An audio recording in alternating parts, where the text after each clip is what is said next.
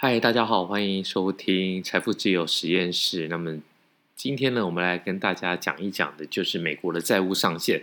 那么大家都知道，说今年九月。在美国股市腥风血雨啊，可以说是血流一片。但没有想到呢，美国股市的这个惨烈的一个投报率呢，竟然带到了台湾股市。所以呢，很多人都在想说，到底什么是债务上限？为什么三不五时每半年或是每一年就要炒一次？但我之前呢，在联合报上面有看到一篇文章，有关于债务上限，我觉得他讲的非常的。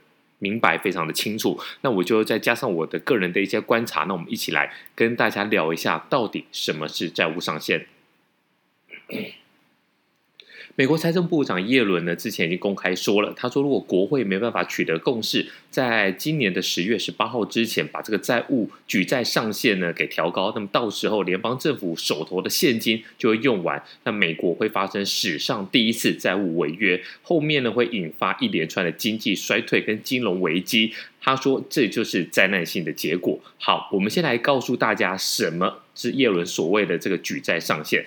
呃，你用中文来讲的话，其实大家会觉得说可能不太清楚，到底什么是举债上限？政府不是可以印钱吗？那到底是政府印钱还是央行印钱？那什么叫买美债，或者是说呃印钞票？好，我们今天来先告诉大家，用英文来讲，你就会非常的清楚明白。所谓的债务上限、举债上限或者是债务限额，其实英文来讲就是。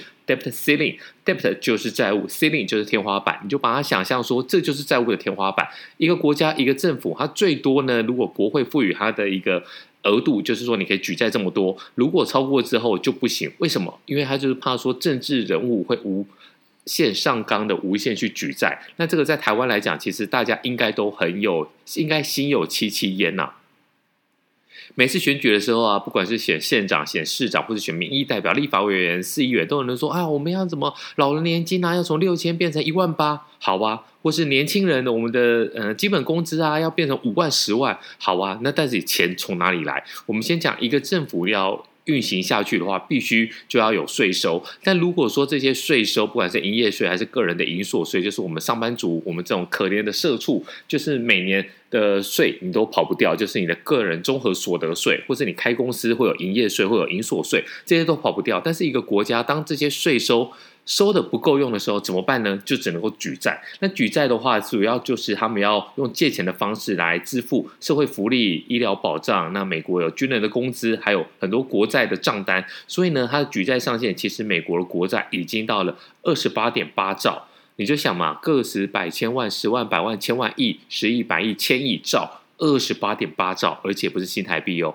这个单位是美元，所以二十八点八兆以上呢，其实现行的规范呢是二十八点四兆的这个债务上限，所以呢，他们这这就是为什么财政部希望说可以赶快把这个 ceiling 把这个债务的天花板给提高。好，那如果不提高会发生什么事情？晚点再来说。那我们现在来讲说，为什么耶伦要讲这些事情？他就要讲给国会听的。再来。国会里面呢，其实现在的总统，美国总统拜登是民民主党，其实呃，在国会现在也是民主党，但是呢，共和党还是有一些影响力。那共和党他主要的认为是说呢，其实在美国已经是一个失控的支出狂潮。那么之前我们讲的拜登有大基建，那么还有包括三点五兆美元的社会安全网跟。气候政策预算，所以呢，他们共和党强调说呢，其实债务上限呢，在政府的债务已经超过国内生产毛额，也就是超过他们的 GDP，因此他不认为说应该是要把这个债务上限给提高，而是你要缩减支出，他认为这样才可以，才不会让政府继续乱花钱。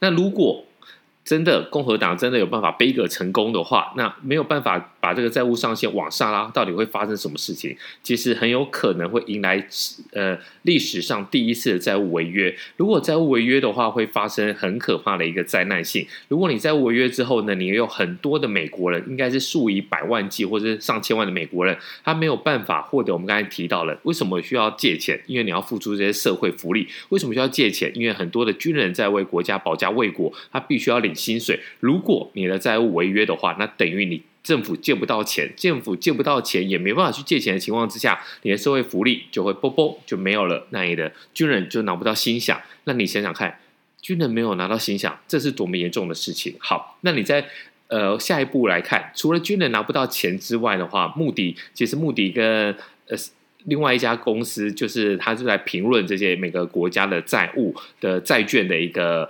嗯，等级。那穆迪呢，其实也出了一份报告说，如果美国政府发现债务违约的话，那整个 GDP 下滑，大约会失去六百万个工作机会，那么失业率会急剧上升。那这个部分会对政府呃造成很大的影响。那对经济呢？其实你想想看，在政府的债务违约之后呢，那整个政府大家会认为说，是不是？有可能没有办法正常的运作，那你会做什么事情？第一个，你会把这个美国公债给抛售；再来，你会抛售美国的资产；再来，你会抛售美国的美股，不管是 ETF 的指数基金，或是个股的股票，你能抛的，你都会尽量抛。那么，在穆迪的一个报告里面，他认为在抛售最严况严重的情况之下，那么股市会崩跌三分之一。股市崩跌会告会造成什么状况？就是每个人都美国人，他们可能都会有一些美金的一些资产，不管是股票或是其他的东西。那你在这个估值下降的情况之下，少了三分之一，你很多的一个资产。你就会蒸发掉，蒸发掉的意思就是说不见了。比如说你这档股票，比如呃 Nike 好了，现在将是一百四十几块，如果它崩跌到一百块的话，那表示上你账面上的这个权益就不见了。如果你是靠了这一些股票来维持生活的话，那可能会对你的生活会造成很大的影响。那么更严重的是说。如果真的美国发生历史上第一次债务违约，后面会连带到其他的一些大型投资机构、大型的法人啊撤出美国市场，所以呢，其实这真的是一个很难很难想象的一个灾难。但是我们讲了这么久。就是只是告诉你这个脉络是怎么样。如果真的会发生债务违约，那就是个灾难。但是有可能发生债务违约吗？那我自己认为，其实这种毁灭性的经济冲击，美国政府是不可能让它发生的。现在美国总统拜登是民主党，现在呃参众议参众参众会两个两院呢，参议院跟众议院两院都是民主党所过半的，所以他一定有办法拿到这个债务上限的这个呃赞成票。因此，我现在觉得说，只是共和党演个样子，然后民主党里面的一些参众议员演演样子而已。终究，美国这一个债务的违约的危机终究会解除啊，所以大家不用太担心。好，那讲了那么多，我们就要回头看看说，那有这些债务违约之后呢，到底我们在投资方面我们要注意哪些事情？十月十八号就是最后的一个结算日。如果你在十月十八号之后没有办法提高债务上限，那我们就会面对到我们刚才讲到的债务违约。所以呢，在十月十八号之前呢，那我们现在录音的时间呢是十月三号，所以呢，你大概还有十五天的时间。那在这十五天里面，可能会有一些比较短期的一个波动。那我们讲这一集，其实跟大家分享说债务违约的严重性，但是我认为。是不太可能发生，因此呢，在面对比较大幅的波动的时候呢，千万不要急着把股票或者是把你的美元部位给杀出去。杀出去之后呢，你可能捡不回来，或者是你杀在阿呆股。这就是今天要来提醒大家的，债务违约非常的危险，但是会不会发生债务违约呢？我认为机会是非常的小，所以呢，也跟大家分享。那如果大家喜欢的话，欢迎在我们的 Podcast 上面呢，在 Apple Podcast 五音留言分享。那你的留言我们一定都会回。那也希望大家能够跟你的好朋友来分享我们这个财富自由 Fire 实验室。谢谢。